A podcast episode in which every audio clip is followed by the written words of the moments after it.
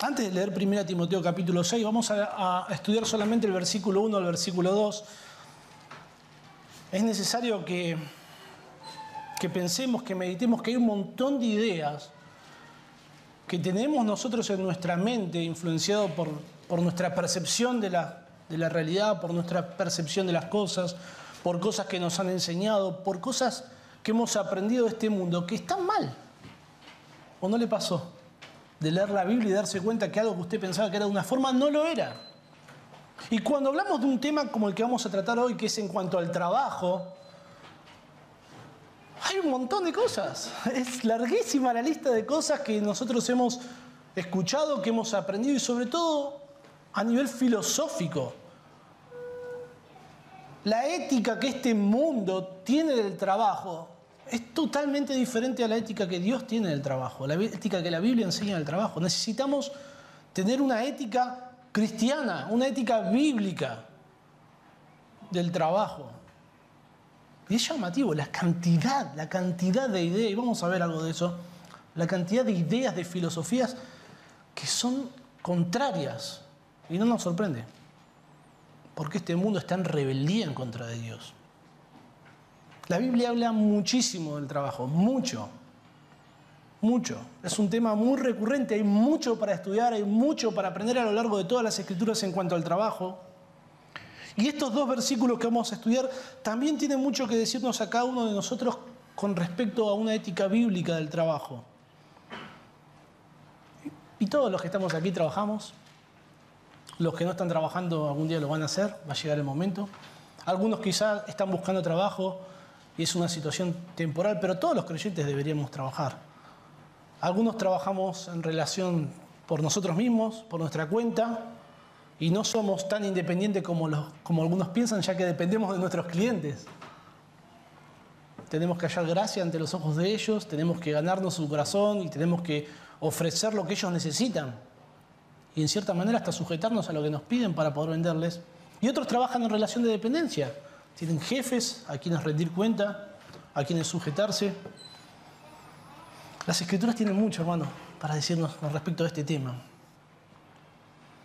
El versículo 1 de 1 Timoteo capítulo 6 dice así, todos los que están bajo el yugo de esclavitud, tengan a sus amos por dignos de todo honor, para que no sea blasfemado el nombre de Dios y la doctrina.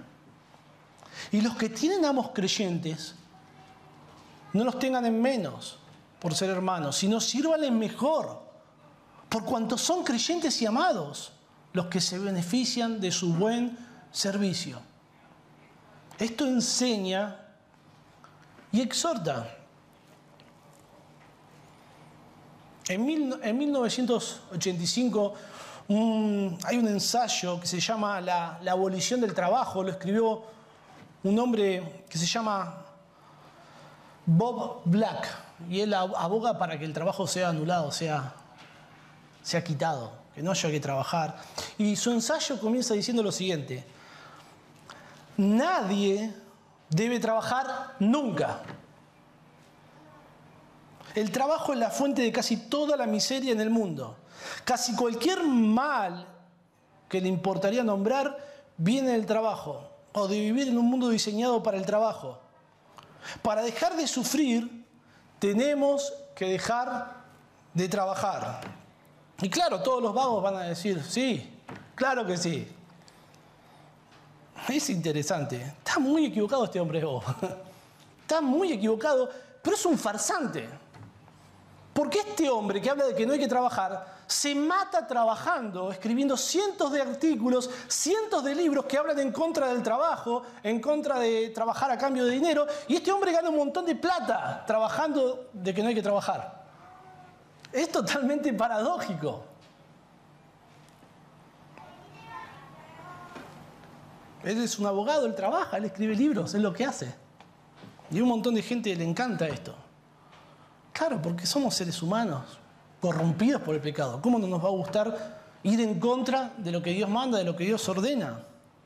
Hay algo que, que se habla mucho en nuestros días, que es de la cultura del trabajo. Fue algo que estaba muy en auge en, en el pasado en nuestro país. Usted tenía que trabajar, no le quedaba otra, no había opción. Cuando mis abuelos vinieron a este país, si no trabajaban, se morían de hambre. No había otra. Y venían de países que habían pasado ya por toda la miseria que había dejado la Segunda Guerra. No quedaba la Segunda Guerra Mundial, no quedaba otra opción. Había que venir, había que trabajar y si usted no trabajaba, iba a ser difícil la cosa. Bueno, se ve que esta cultura del trabajo, lamentablemente al pasar los años, por diferentes filosofías que se han infiltrado en nuestra sociedad, se fue diluyendo. Y si usted va a buscar índices de cuántas personas están trabajando en nuestro país, en relación al número de habitantes, es un número minúsculo. Ahora, más allá de cualquier posición política, más allá de cualquier análisis socioeconómico, es creciente el número, y sobre todo en los jóvenes, de personas que ven el trabajo como un estorbo. Entonces no quieren formalizar una familia porque eso va a demandar más trabajo. Y es sorprendente cómo muchos de estos jóvenes se dedican a, viajar, piensan que en viajar van a tener una vida plena, entonces se matan trabajando para juntar suficiente dinero para estar una buena cantidad de tiempo sin trabajar viajando por el mundo. Y cuando se acaba el dinero, obviamente, trabajan un poquito y vuelven de vuelta así y así viven sus vidas. Nuestra cultura ve el trabajo como algo desagradable, algo negativo. Una palabra que hoy ahora está muy de moda. El trabajo es opresor. Lo lamentable es que, que los creyentes no quedamos exentos de esta maligna influencia. Muchos creyentes ven el trabajo como un estorbo y como cualquier excusa es válida para no trabajar, hasta buscamos motivaciones espirituales por las cuales vemos el trabajo como un estorbo y pensamos que el trabajo es un estorbo para la oración. Si yo no trabajara, ahí sí, o sería, pero el que más hora. Un estorbo para la lectura de la Biblia, no, yo no leo porque trabajo mucho. Un estorbo para congregarse, un estorbo para tener comunión. Y lo que es peor de todo, muchos creyentes ven el trabajo como un estorbo para el evangelismo. Y piensan que la única forma de evangelizar este mundo es no trabajando, para poder dedicarme solamente a predicar la palabra. Todos conocemos esto, de alguna forma hemos sido influenciados por el evangelicalismo y lo que necesitamos es reemplazar aquellas ideas que son equivocadas, que están en nuestras mentes, por una teología bíblica del trabajo. La Biblia enseña que debemos trabajar, que tenemos que trabajar. Cuando usted abre su Biblia al comienzo de Génesis capítulo 1, ¿usted sabe quién fue la primera persona que trabajó? Dios. Usted va a ver a Dios trabajando, Dios creando, Dios haciendo un montón de cosas durante seis días. Y esos seis días dice que el trabajo de Dios fue excelente, fue bueno. Y el séptimo día descansó. Ahora Dios no, descansó porque estaba cansado, es Dios. Él es omnipotente. Sino que lo hizo para establecer un modelo para nosotros, sus criaturas. Cuando en Éxodo capítulo 20 están los, los famosos diez mandamientos, uno de ellos es, seis días trabajarás y harás toda tu obra. Y en el versículo 11 nos da las razones de por qué hay que trabajar seis días y uno descansar. Y es porque Dios lo hizo. Dios es el modelo para cada uno de nosotros. Es un modelo de trabajo y es un mandato.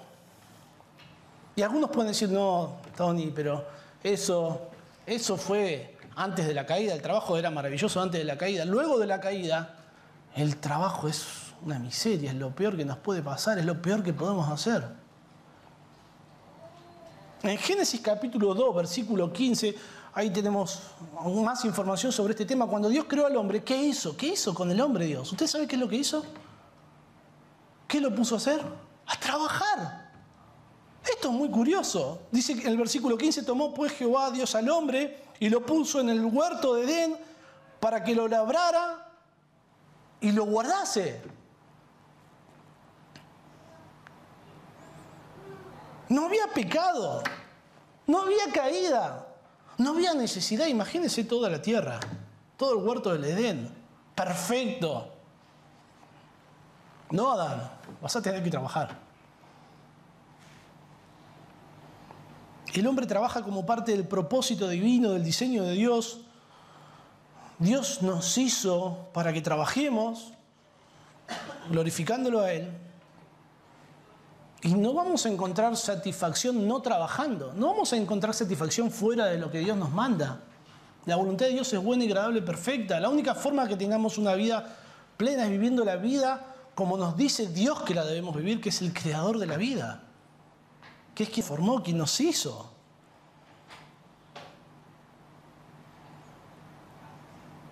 El trabajo no, no es resultado del pecado, lo que es resultado del pecado es la vagancia, la pereza. La vagancia y la pereza es una rebelión, es una expresión de la rebelión del hombre en contra de Dios. Dios me manda a trabajar, yo no lo quiero hacer. El deseo del perezoso le mata porque sus manos no quieren trabajar. ¿Por qué no nos gusta trabajar? ¿Por qué no queremos trabajar? Porque somos pecadores. Porque estamos corrompidos por el pecado. Aunque Dios nos ha redimido, aún hay un pecado remanente en nosotros con el que luchamos. El trabajo no es malo. Dios y Jesús trabajan, mi Padre hasta ahora trabaja y yo trabajo. El apóstol Pablo recién leímos ahí en en Segunda Tesalonicenses al final, Pablo era un ejemplo, el hombre se mataba trabajando y no trabajaba porque necesitaba el dinero, sino que trabajaba para darle un ejemplo a los otros creyentes de que debían trabajar. Esto es un problema hoy, pero también fue un problema en el mundo antiguo. El Nuevo Testamento nos manda a trabajar, se nos manda a trabajar. Si alguno no quiere trabajar, que tampoco coma. Y los creyentes en Éfeso, que es donde está dirigido, eh, donde está Timoteo, la iglesia en Éfeso, no eran ajenos a la naturaleza pecaminosa del hombre. Y el hecho de que Pablo enseñe sobre una ética laboral cristiana es porque no la estaban teniendo, era porque no se estaban conduciendo de esa manera. Y algunos pueden arguir diciendo, bueno, pero es lícito, Tony, porque Pablo está hablando en una relación de amos y esclavos. No está hablando de una relación de empleado-empleador, es, muy diferente. ¿Es lícito tomar principios que regulan un sistema de esclavitud y aplicarlo al sistema de, empleo de nuestros días? Bueno, sí que es lícito. Sí que es lícito y, y vamos a explicar brevemente por qué es lícito. Pero básicamente es porque la esclavitud en aquel entonces, en el mundo antiguo, era el sistema de empleo predominante. Y aunque nos parezca mentira, hay un montón de similitudes con el trabajo en nuestros días. El gran problema es que muchas de las ideas que tenemos en cuanto a la esclavitud las tomamos de películas, las tomamos de lo que fue la esclavitud racial en Norteamérica o las tomamos de lo que, de lo que podemos aprender en cuanto a la esclavitud durante el Imperio Romano del siglo I. Podemos ver todos esos abusos y podemos decir, no podemos tomar ningún principio para, para eso. Pero es muy diferente lo que enseña la Biblia, los principios que da la Biblia sobre este tema. La esclavitud en aquel entonces era el sistema de empleo predominante. Era un análogo a lo que sería hoy en día trabajar en relación de dependencia, salvando las distancias por los beneficios que gozamos hoy quienes trabajamos en la era moderna. En el cercano oriente, el, el trabajo de temporada en el campo, el que trabajaba por un tiempo, el que era contratado para realizar una tarea, era llamado un jornalero. Eran contratados, trabajaban por día, se acababa la tarea y ¿qué pasaba? Se quedaban sin trabajo. Era, era delicado. Entonces uno trabajaba por temporada. Hay muchas personas hoy en día que trabajan así. En cambio, un esclavo era una especie de empleado permanente. Eran administradores, cocineros, artesanos, maestros. Algunas familias lo incorporaban como una parte muy importante gozaban de ciertos derechos, podían formar su propia familia, podrían servir a su amo junto con su, con su familia. Y esto representaba un, beneficio, ya que tenían cierta estabilidad, por decirlo así, ya que siempre tenían trabajo. Un jornalero no tenía trabajo todo el tiempo eh, y sufrían de condiciones de extrema pobreza. Y a veces lo que ellos anhelaban era ser un esclavo. porque se quedaban sin trabajo y no tenían trabajo y lo que hacían era venderse como esclavos. El sistema no era el mejor, hermanos, pero fue lo que funcionó en aquel entonces y claramente habían abusos y habían maltratos muy serios y esos maltratos eran por causa del corazón del hombre, era por causa de la naturaleza pecaminosa del hombre. Y aunque la vida moderna, la era moderna, se suprimieron muchos de esos abusos, no los eliminó. ¿O acaso no hay abusos hoy en un, trabajo, en una relación de dependencia? Sí que los hay. Muchísimos. Todo sistema de empleo se ve contaminado por el corazón del hombre y por el pecado. La esclavitud, el comunismo o el capitalismo, todos ellos manifiestan situaciones abusivas en mayor o menor medida. Cuando nosotros vamos a la Biblia vamos a ver algo que es muy curioso. La Biblia no, prohibió, no, abolió la esclavitud, sino que las escrituras promovieron una esclavitud sana, una esclavitud buena. Por ejemplo, cuando un judío tomaba como esclavo a alguien de su propia nación, a otro judío, no podía tenerlo por más de seis años. Y cuando se cumplían esos seis años, la única forma que siguiera siendo su esclavo era que se hiciera un esclavo voluntario. Los que venían a la esclavitud casados con su familia, una vez que cumplían estos seis años, podrían retirarse junto con su familia. Algunos, estando en una situación de esclavitud, encontraban esposa por mano de su amo. Y lo que debían hacer si querían retirarse con su esposa era esperar que se cumpliera ese tiempo. Se debía poner en libertad a aquellos esclavos que eran maltratados, gozaban de los mismos derechos religiosos y civiles, si alguien atentaba con la vida de estos esclavos, debía ser castigado conforme a la ley. Económicamente, en aspectos netamente económicos, los esclavos estaban mejor que los jornaleros. Tenían alimento, tenían techo, tenían vestido y muchos de ellos incluso gozaban de un pequeño salario. Y algunos dicen, no, pero ahora somos libres. Usted no es libre, usted el lunes tiene que ir a trabajar. Y si no trabaja, se queda sin, sin salario. Y va a tener que buscarse otro, otro jefe. Si bien entre la esclavitud que, describe la palabra de Dios y, y, el empleo moderno las cosas son, son muy diferentes, sin embargo ambos representan un sistema social de empleo. Las instrucciones que Pablo da son fundamentales para cualquier empleado cristiano, sea en un sistema de esclavitud, en un sistema comunista o en un sistema de capitalismo. En las escrituras encontramos principios que son atemporales, que se pueden aplicar en cualquier época, bajo cualquier sistema de empleo. Pablo en, 1 Timoteo capítulo 6, versículo 1 al 2 responde cuál debería ser nuestra ética laboral. Si mi jefe es un incrédulo, ¿cuál debería ser mi ética laboral? Si mi jefe es un creyente, ¿cuál debería ser? Por razones que nosotros desconocemos, esto, esto representó un problema en Éfeso. Los que tenían amos incrédulos los menospreciaban por ser incrédulos. Y los que tenían amos creyentes los menospreciaban por ser creyentes.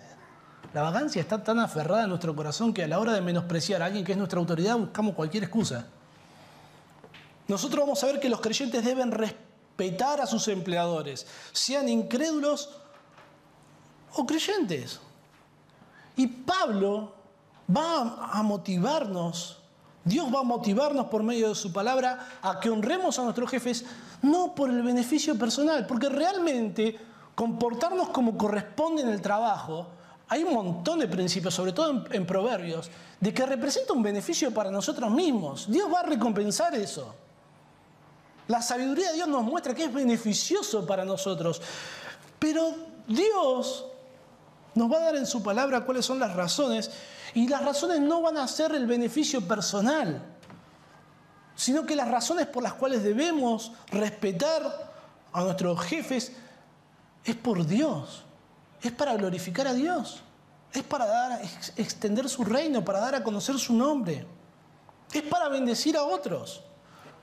Entonces, vamos a ver que debemos respetar a nuestros jefes, sean o no creyentes. ¿Por qué? En primer lugar, porque al honrar a mi jefe incrédulo, promuevo el Evangelio. El versículo 1 dice, todos los que están bajo el yugo de esclavitud tengan a sus amos por dignos de todo honor, para que no sea blasfemado el nombre de Dios y la doctrina. Esto, esto es paradójico. Es paradójico porque ellos menospreciaban a sus amos por ser incrédulos y Pablo les dice, ustedes los tienen que respetar porque son incrédulos.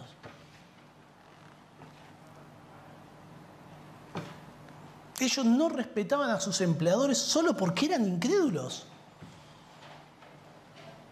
Y aquí hay una situación, se describe a este grupo de creyentes como todos los que están bajo el yugo de esclavitud, y esta, esta palabra yugo pareciera tener una connotación negativa. El significado de esta palabra es unir, es unir dos cosas. Eh, esta palabra se utiliza en común para hablar de dos animales cuando están tirando de un arado, están tirando de, algo que están remolcando. Se les ponía un armazón para que las fuerzas estuvieran compensadas. Ese armazón que se le ponía a esos dos animales se llamaba yugo y los unía. Bueno, aquí lo que nos dice es que estas personas estaban unidas en una situación de esclavitud. Y esta, es la, diferencia que nosotros encontramos con el sistema de empleo actual. Usted, si su jefe no le gusta, es libre para, para dejar a su jefe y buscarse otro jefe. En cambio, un esclavo no podía hacer eso. Y eso era, era difícil, sin lugar a duda. Un esclavo estaba atado a su amo y nosotros estamos atados a un trabajo, sin lugar a duda. También hay otras ocasiones donde esta palabra yugo se utiliza para hablar metafóricamente de Dios poniendo un castigo, el yugo de Dios. O en un sentido figurativo se utiliza para hablar de las demandas de Dios en su ley, de la ley de Dios como el yugo que hay sobre los hombres. Bueno, el sentido aquí en que se describe esta relación amo-esclavo no es un término negativo, sino que es una expresión que significa los que son esclavos. Es curioso, la nueva versión internacional traduce aquí los que aún son esclavos. La palabra esclavo es una palabra muy conocida, la palabra dulo, que significa uno que se entrega a la voluntad de otros, pero uno no siempre, los esclavos no siempre llegaban de manera voluntaria a una situación de esclavitud. Un comentarista traduce traduce esta palabra o da el significado de esta palabra en los siguientes términos. Alguien sometido a una voluntad ajena cuyo servicio no es una opción voluntaria, sino que tiene, sino algo que tiene que realizar, le guste o no. Mateo capítulo 8, versículo 9 nos ilustra el significado de esta palabra en la, en la relación de, obediencia a una autoridad y estar bajo sumisión y todo lo que eso implica. Habla del centurión un centurión era un oficial militar que comandaba entre 100 y 50 soldados y, este centurión le dice al Señor Jesús, porque también yo soy hombre bajo autoridad. Este hombre se reconocía a sí mismo como alguien que estaba bajo autoridad. Y tengo bajo mis órdenes soldados y digo a este ve y va y al otro ven y viene y a mi siervo hace esto y lo hace. Estar bajo autoridad implica obediencia, implica sumisión. Él tenía personas a su cargo, él daba las órdenes y las personas que estaban a su, cargo lo cumplían de manera sumisa. Los que están bajo el yugo de esclavitud son todos aquellos que están en una posición de sumisión a otra persona realizando tareas. Tareas que quizás les gusta realizarlas o tareas que no. Bueno, esto en un sentido sí describe nuestra relación laboral. En los trabajos no todos hacemos las cosas que nos gustaría hacer, ¿no? ¿O sí? No. Los hacemos porque necesitamos hacerlas, porque necesitamos el salario, necesitamos el sustento. Y en el trabajo hay que hacer cosas que no nos gustan a veces. No estamos hablando de cosas que atentan contra la ley de Dios, claro está. A veces a nuestros, a nuestros hijos les decimos, no, le decimos, ¿qué te gustaría hacer cuando seas grande? O decimos, bueno, vos tenés que trabajar, yo escuché muchas veces, vos tenés que trabajar de algo que te guste. A mí me gusta ser piloto de motos. Nadie me va a emplear para eso, nadie me va a pagar para eso. A muchos de los niños les gustaría en alguna época era ser astronauta. Ahora, ahora todos quieren ser probadores de videojuegos. Es, es, algo totalmente idealista, es algo totalmente falso. Porque incluso aquellos que escogen una vocación, escogen una carrera de algo que les gusta hacer, dentro de su trabajo, dentro del desarrollo de la tarea laboral, en aquella área que tanto les gusta, se van a encontrar con situaciones desagradables. A veces uno puede trabajar de algo que le gusta y viene un cliente medio complicado y, y usted va a tener que atenderlo y va a tener que trabajar porque usted necesita de eso. Y luego se describe a los amos.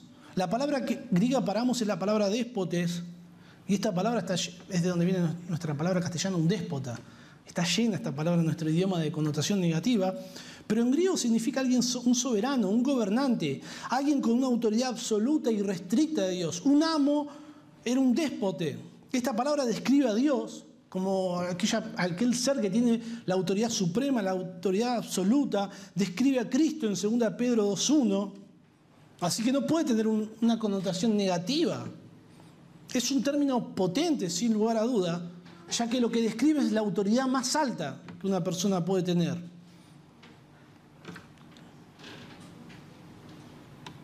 Cuando Pablo escribe a la iglesia en Éfeso, alrededor de de cinco años atrás, antes de escribir aquí en 1 Timoteo, Pablo exhorta tanto a los esclavos, pero también exhorta a los amos, para que ellos no sean abusivos en esta relación de empleo. Sin embargo, cuando llegamos acá solamente se nos habla de los esclavos, no hay ninguna recomendación para los amos, no se dice nada en cuanto a ellos. Probablemente Probablemente los amos habrían aprendido la lección, pero los que estaban cometiendo abusos en esta situación eran los esclavos. Quizás fueron influenciados por la enseñanza de falsos maestros. Bueno, no lo sabemos, no, no sabemos con, con precisión, pero sí Pablo quiere subrayar la autoridad del amo, aquella persona que tiene una autoridad incuestionable. Y nos dice les dice a ellos, tengan a sus amos. Y esta, esta palabra sus amos es un adjetivo posesivo y implica de cierta forma una atadura personal. En ocasiones esta, esta palabra se utiliza para hablar del deber que tenemos nosotros hacia una persona. Por ejemplo, cuando se habla de las esposas, se les pide que se sometan a sus propios maridos. Es la misma, la misma expresión. A los obispos se les pide que gobiernen bien sus casas. Hay un, hay un deber. En esta relación laboral que se describe hay un deber ineludible, hay un llamado a cumplir una tarea que ellos debían realizar. Cuando usted acepta una relación laboral, cuando usted se somete a un trabajo, usted se está comprometiendo a llevar adelante esa tarea. Es la tarea para, la cual lo contrataron. Y en ese instante se establece una relación de autoridad a la que usted debe someterse, que es la autoridad de su empleador, de su jefe. Y hay una orden de Dios para aquellos que están en una relación de dependencia laboral. La orden es, tengan a sus amos por dignos de todo honor. Esta expresión tener es considerar, reconocer, estimar. Ténganlos por dignos de doble honor. La base de mi sujeción a mi jefe, de mi obediencia, no, no debe ser mis apreciaciones personales. Tampoco debe ser mi juicio moral sobre ellos. Ellos se merecen el honor. Tenerlos por digno de, todo honor explica un deber, solo porque ellos son mi autoridad. El pastor MacArthur dice sobre este tema, dice, los creyentes deben mostrar una correcta valoración de la autoridad de sus empleadores, sin importar qué piensen de ellos. ¿Cuál es la valoración que nosotros debemos hacer de nuestros empleadores? Dignos de todo honor, valor, aprecio, consideración, respeto. En el contexto de este pasaje ya es la tercera vez que Pablo habla del honor. ¿Ustedes recuerdan ahí en el capítulo 5? Honra a las viudas que en verdad lo son. En el versículo 17 luego dice el capítulo 5, los ancianos que gobiernan bien sean tenidos por dignos de doble honor. Y acá nuevamente dice eso en, cuanto a los los amos. Evidentemente los, los creyentes en Éfeso tenían un problema con esto de, de respetar la autoridad. Ahora, ¿cuál es la diferencia entre los casos de honrar a las viudas, de honrar a los ancianos, a las autoridades de la iglesia y honrar a los amos. Bueno, tanto las viudas como los, como los ancianos en una iglesia son tenidos por dignos de todo honor por su conducta. Ellos deben calificar. Solamente debían ser honradas las viudas que en verdad lo son. Solo debían ser honrados aquellos ancianos que gobiernan bien. Hay una conducta que es necesaria para que ellos sean merecedores de esa honra. Pero aquí se nos dice que los consideremos dignos de honor, no porque lo merezcan, sino por la posición que ocupan. Deben honrarlos solamente porque son la autoridad y ya. Y esto nos puede ser muy chocante, pero no es la primera vez que la Biblia nos enseña esto. Pablo ya enseñó esto anteriormente. ¿Ustedes recuerdan cuando se hablan de los, de los gobernantes? En Romanos capítulo 13 dice, sométase toda persona a las autoridades superiores. ¿Por qué? ¿Por qué hay que someterse a las autoridades superiores? ¿Cuál es la causa? Dice, porque por Dios han sido establecidas. Y debemos tributo, debemos respeto, debemos impuestos, se nos dice luego en el versículo 7. Debemos honra. ¿Cómo nos cuesta no someternos a lo que sea? A lo que sea porque hay un orgullo en nuestro corazón que cualquier situación donde haya alguien que esté en una posición de superioridad sobre nosotros, genera una cosa ahí dentro nuestro que no nos gusta. Debemos someternos a las autoridades gubernamentales solamente por la posición que ocupan.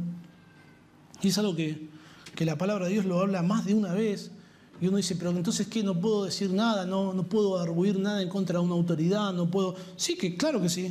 Eh, de eso habla, por ejemplo, en Eclesiastés capítulo 8, el versículo 2, no lo busque hermano, dice así, te aconsejo que guardes el mandamiento del rey. Ni en cosa mala persistas, porque él hará todo lo que quiere. Pues la palabra del rey es con potestad. ¿Y quién le dirá, qué haces? El que guarda el mandamiento no experimentará mal. Y el corazón sabio discierne el tiempo y el juicio. Es un consejo muy sabio. No siempre hay por qué decir lo que nos parece, sobre todo cuando debemos someternos, pero hay que escoger el momento. Hay que escoger el juicio, qué decir. ¿Y cuándo decirlo? Y no cómo decirlo, y no siempre decirlo. Bueno, de igual manera acá, acá Pablo se centra en que los amos están en una posición de autoridad y que esa posición es, digna de respeto.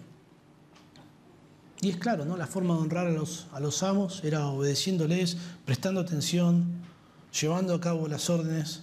Implícitamente en todo lo que se nos habla acá, estos amos son incrédulos, ya que en el versículo 2 explica cómo debemos comportarnos cuando el amo es creyente. Entonces, implícitamente estos amos que se describen en el versículo 1 son incrédulos, pero lo que se nos dice a continuación deja más que claro que son incrédulos. Pablo nos va a dar cuál es el propósito para respetar a nuestros jefes incrédulos.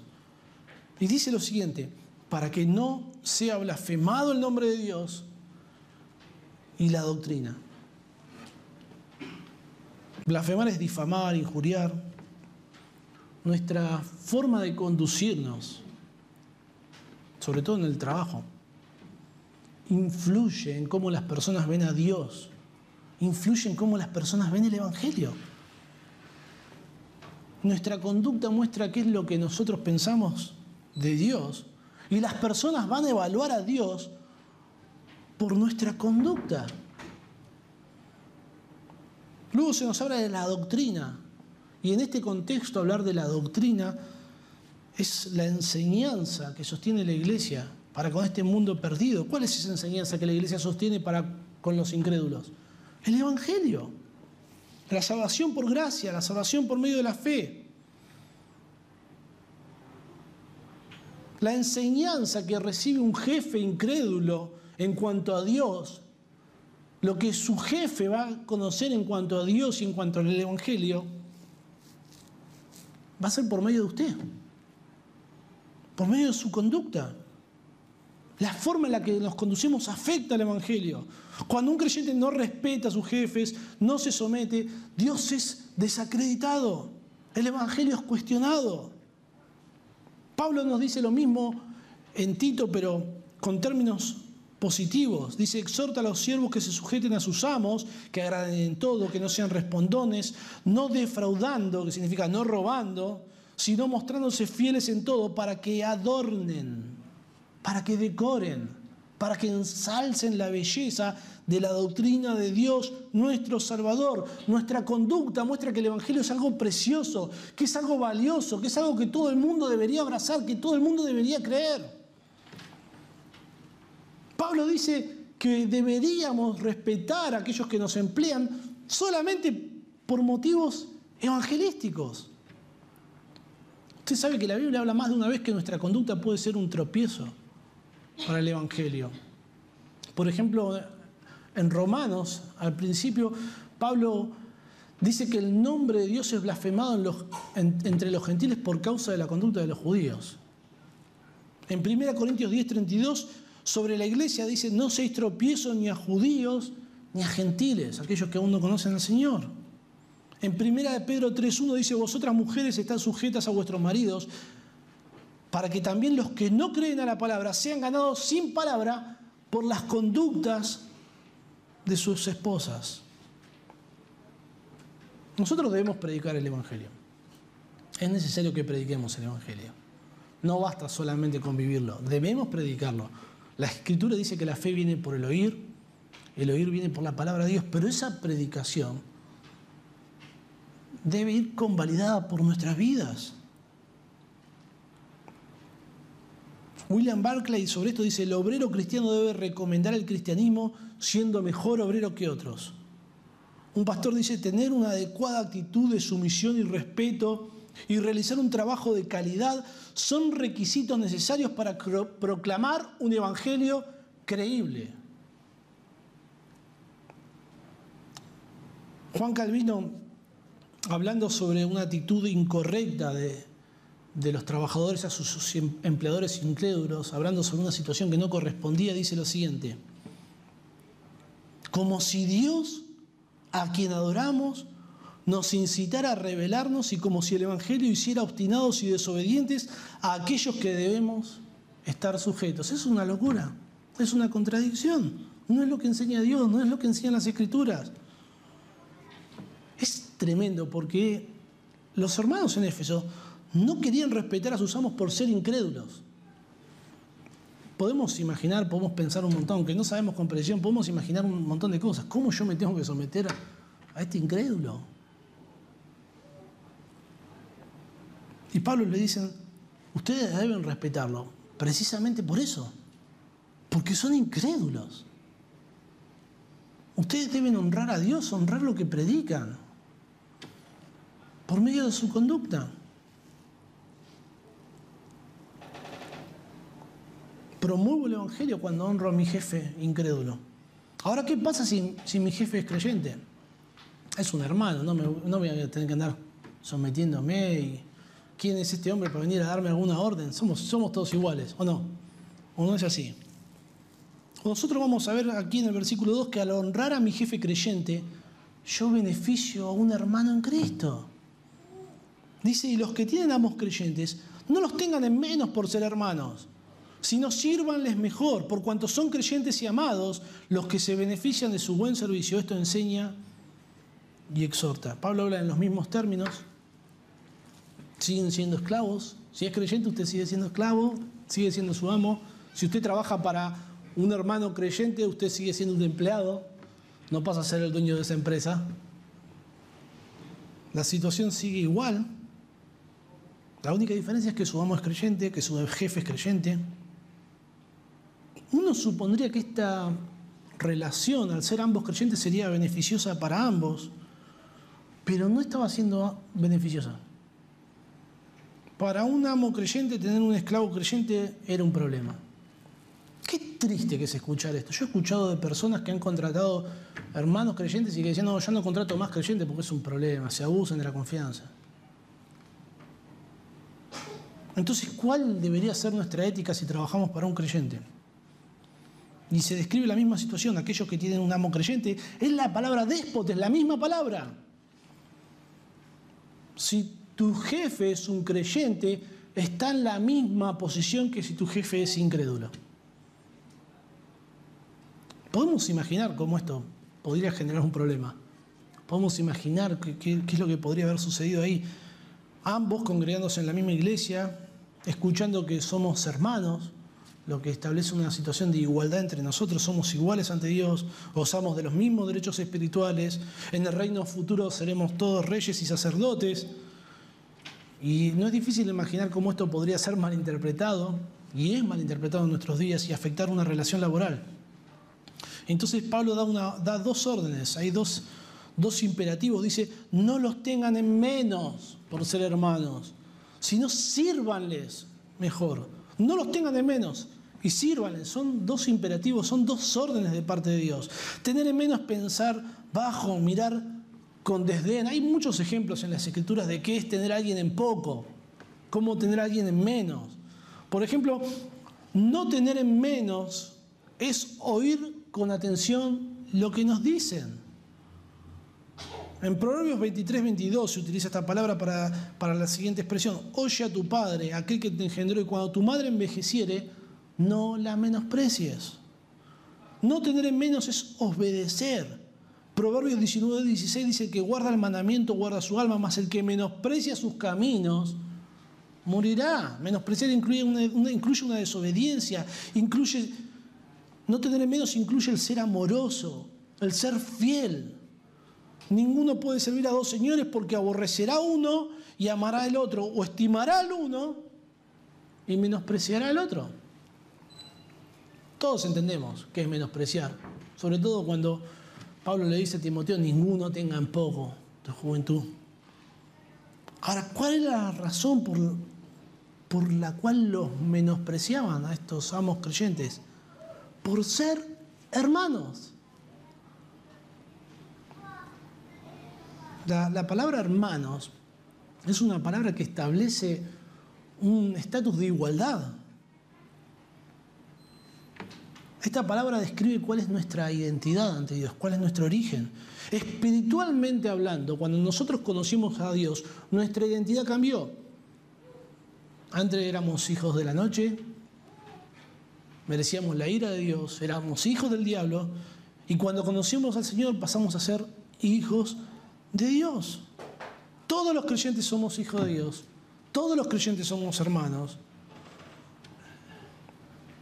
Nuestra identidad cambió. Tenemos el mismo Padre, el mismo Salvador, una misma fe. Somos herederos de la misma promesa, compartimos el mismo destino eterno. Y alguien podría haber dicho, bueno, ¿cómo voy a considerar? Ahora ya no lo voy a. ¿Cómo voy a considerar a mi hermano como mi autoridad? ¿Cómo lo voy a considerar a este como, mi autoridad? Sí, somos iguales. Va a entender que llegué tarde porque ayer estuve acomodando los bancos en la iglesia, así que lo tiene que entender porque es creyente como yo. Me va a perdonar si, si tardo más en realizar el trabajo. No me puede exigir como si fuera no sé qué. Y, y es interesante que los creyentes hemos tomado pasajes en diferentes contextos para apoyar estas ideas. Hay diferentes pasajes, particularmente hay dos, en Hechos capítulo, capítulo 2, capítulo 4, se nos menciona que los creyentes estaban todos juntos, que tenían todas las cosas en común, que vendían sus propiedades, que vendían sus bienes y los repartían a todos según la necesidad de cada uno. Se nos dice que ninguno decía ser suyo nada de lo que poseía, sino que tenían todas las cosas en común. Y entonces tomamos de esto y decimos, somos hermanos, tenemos todo lo tuyo es mío, lo mío es tuyo.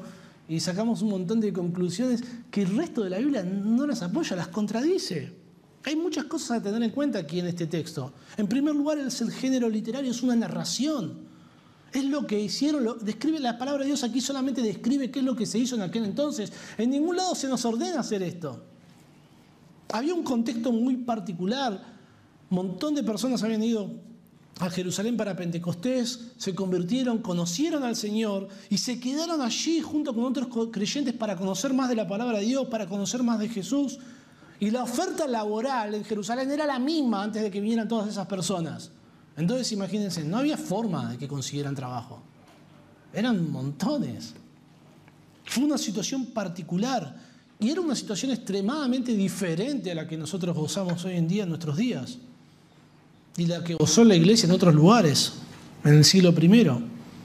Tenemos que tener en cuenta lo que dice el texto. Tenían todas las cosas en común, pero lo que vendían eran sus propiedades, eran sus bienes. Ninguno decía ser suyo propio nada de lo que poseía. En este pasaje no se viola la posesión privada, no eran expropiados, no eran obligados a entregar sus posesiones a la iglesia.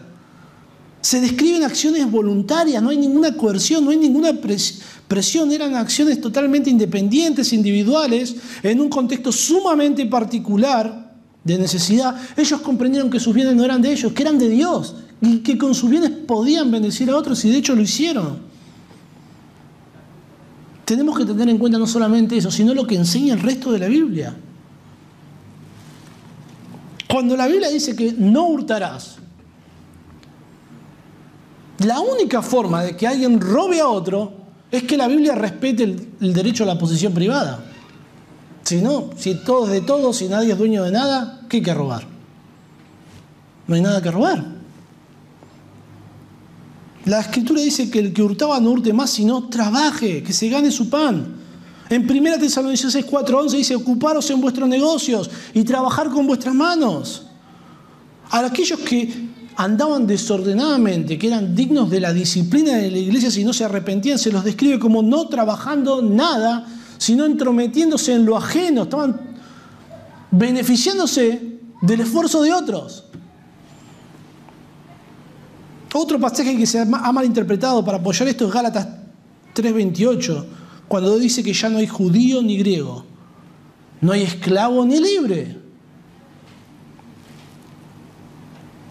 Es fácil entender cómo un esclavo se podría agarrar esto, ¿no? Decir, bueno, ya no hay esclavo, ya no hay libre. No hay varón ni mujer, pero sigue el texto, no hay varón ni mujer porque todos vosotros sois uno en Cristo Jesús.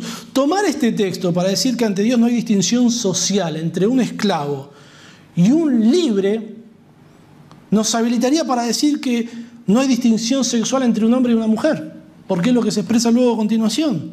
Pablo no está negando estas distinciones, sino que está hablando en cuanto a que no hay ninguna desigualdad espiritual ante Dios.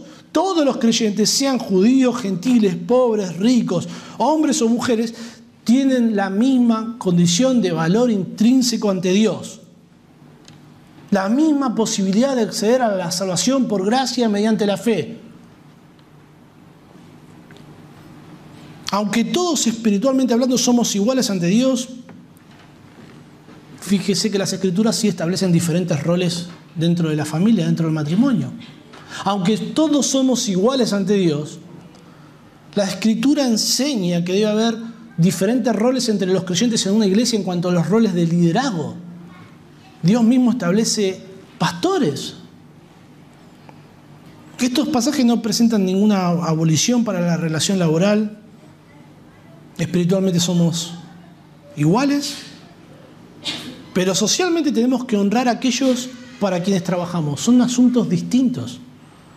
Hay un ejemplo que nos puede ayudar a comprender esto. Si usted es pastor en la iglesia, usted está en una posición de autoridad espiritual, religiosa, y su jefe es parte de la congregación, ¿me entiende? Me sigue hasta ahí. Cuando el lunes usted va a trabajar, usted es un empleado. Usted no es el pastor de la iglesia. Usted sigue siendo el pastor de la iglesia, pero usted debe subordinarse a la tarea para la cual su hermano en la congregación lo contrató.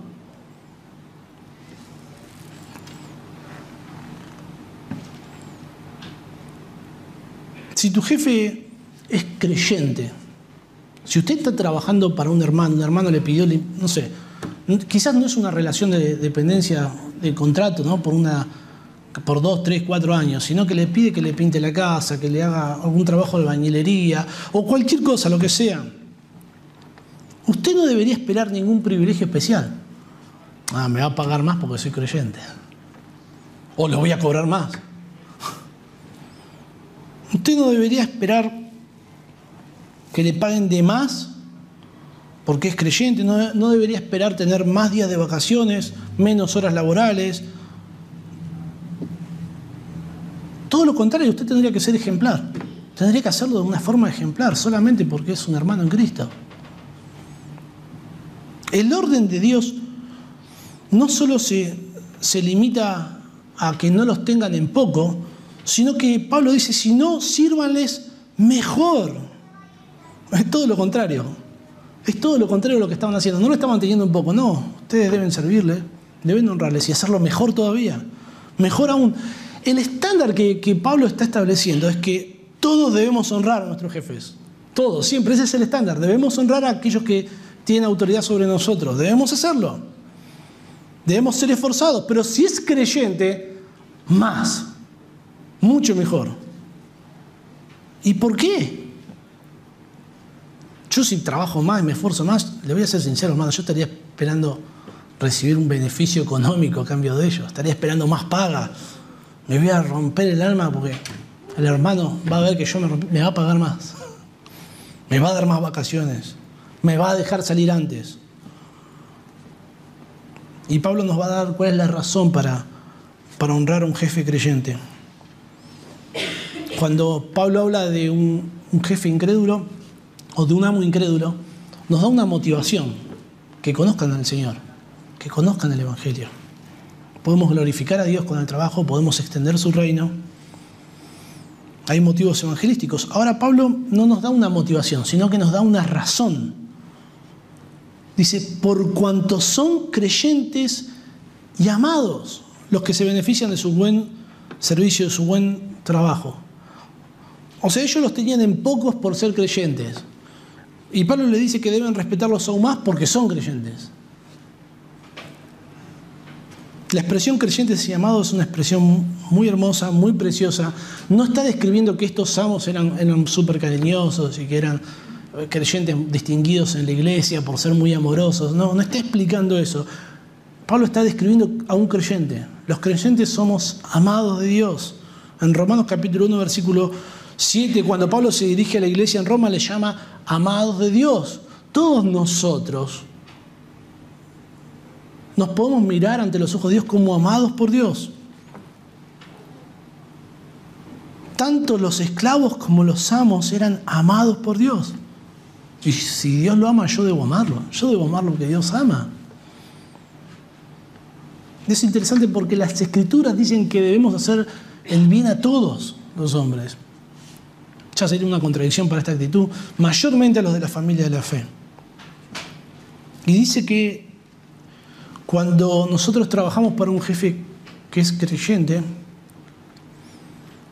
él se beneficia de nuestro servicio. Cuando nosotros trabajamos para alguien creyente, estamos bendiciendo a otro creyente. Para un creyente, contratar a, otro creyente debe ser una bendición. Para un incrédulo también. Para un incrédulo también, debe decir, contratar a este, este no te va a robar. Este va a ser honesto. A este lo puedo poner en la caja. Pero si es un hermano, no debería ser un tropiezo, bueno, me va a dejar llegar tarde, me va a dejar, tengo la reunión de no sé qué, el tal ministerio. Debería ser todo lo contrario, decir, lo voy a contratar, al hermano este va a ser una bendición. Va a ser una bendición para mí. Y no está mal que sea una bendición que vos trabajes para tu jefe, es lo que Dios espera. Y esto es muy motivante, porque el trabajo, Pablo transforma el trabajo, lo que para algunos podrían llegar a ser un estorbo, en una herramienta para extender el Evangelio, para extender el reino de Dios, para poner en alto el nombre de Dios, y en una herramienta para bendecir a otros creyentes. Mi trabajo puede hacerse de tal manera, con tal sacrificio, con tal calidad que ya no es cumplir lo que me pidieron, que, sino que es, bendecir a otro. Esto cambia totalmente la visión del trabajo, hermano.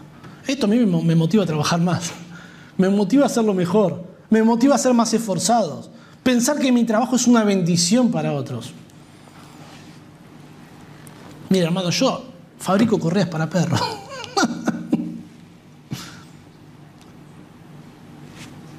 y las personas aman a sus perros.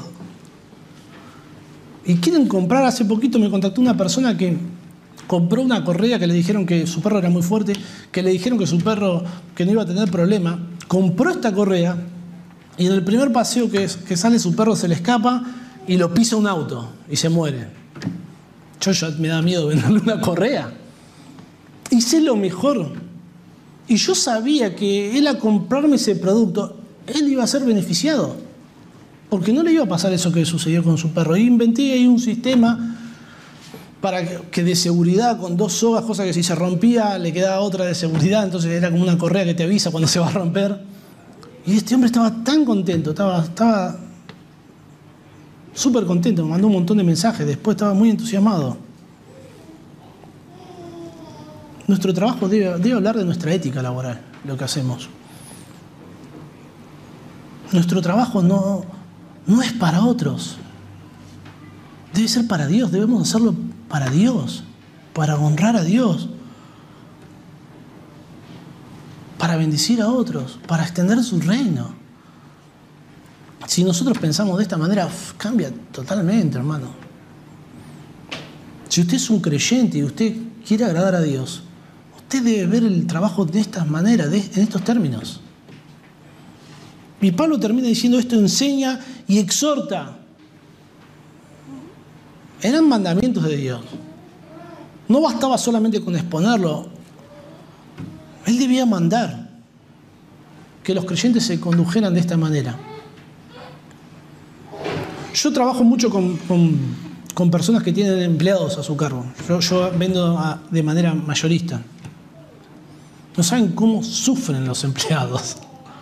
Un jefe sufre los empleados. Incluso tengo clientes que tienen dentro de su presupuesto anual un dinero que van separando para los juicios que le van a hacer. Y, es verdad que hay veces se merecen que les hagan los juicios, pero otras veces no. A mí me ha alarmado, hermanos, ir a llevar a mi hijo a la escuela y ver un montón de padres que no trabajan y cuando le pregunto qué, qué es lo que está haciendo, no, es que le hice juicio porque yo tenía una hernia en, la espalda y entonces no me puedo agachar a levantar las cajas de zapatillas y entonces, este, ¿y qué estás haciendo? No, estoy trabajando como taxista, entonces estoy recibiendo la plata que me están dando del juicio más el trabajo y se benefician económicamente. Bueno, yo no lo contrataría. ni loco. Y después te pregunto, si sabes de algo. no, ni loco. Ahora, cuando esto pasa entre creyentes, es una aberración. Cuando un creyente abusa de otro creyente económicamente, es algo totalmente contrario. Yo he conocido de creyentes que no les han pagado las deudas a sus, empleadores creyentes solamente porque somos hermanos en Cristo. Vos me tenés que entender. Y podía pagársela y no lo hizo. Y van a buscar al pastor de la iglesia para tratar estos asuntos y es tremendo. Sin ir más lejos, a mi mamá la habían estafado en su momento, una hermana creyente. A la quien ella le había dado todas las cosas para que montara un trabajo. Y uno escucha estas cosas una y otra vez. Y no se van a poder evitar porque somos pecadores aún. Pero lo triste es cuando nosotros como creyentes adherimos a filosofías, a ideas que son contrarias a lo que la Biblia enseña, y eso va a afectarnos, eso va a afectar cómo nos conducimos. No hay nada más motivante que vivir la vida en este mundo como Dios quiere que la vivamos. Y pasamos muchas horas en nuestro trabajo, muchísimo tiempo. Pasamos más tiempo que en nuestra casa. Es algo triste escuchar de que de personas que piensan de que el tiempo en el trabajo no es un tiempo para servir a Dios. Solamente cuando estamos en la iglesia servimos a Dios, honramos a Dios, pero en el trabajo eh, no. Y eso es muy triste porque pasamos mucho tiempo en el trabajo, sería como el tiempo muerto. Es tiempo muerto, entonces estamos desperdiciando nuestra vida en el trabajo. Pero cuando nosotros trabajamos para la gloria de Dios, cuando hacemos todas las cosas para la gloria de Dios, cuando tomamos el trabajo como una oportunidad para extender su reino, para dar a conocer el Evangelio, son las personas que más... Sos lo más cercano que va a tener tu jefe al Evangelio. Es una tremenda responsabilidad para nosotros. Es algo muy importante. Y eso es extremadamente motivante. Y si es para un creyente poder bendecir a otro hermano por medio de, del trabajo, A mí me motiva mucho pensar en eso. Y mientras que realizaba este estudio y, meditaba en estos principios, a mí me daban ganas de que llegue el lunes para salir a trabajar y hacer las cosas mejor. Y hacer las cosas de mejor manera, mejor aún, con más dedicación, con más esfuerzo. Entendiendo de que estoy sirviendo a Dios con mi trabajo. No necesito tener un cargo en la iglesia. Yo puedo servir a Dios en todo lo que hago. Como esposo, como hijo, como padre, como empleado. Hermanos, que, que, podemos tener una visión bíblica de, un asunto que a veces nos parece tan, llano, tan, humano, tan temporal, entender que, eso tiene, que eso cuenta ante los ojos de Dios, que eso tiene su recompensa. Oremos. Querido Señor, Padre, Señor, te ruego para que tú examines nuestro corazón, para que examines nuestros pensamientos, para que nos dé sabiduría, Señor, para abrazar tu verdad para confiar en lo que tú enseñas, en lo que tú nos transmites, en lo que tú nos prometes.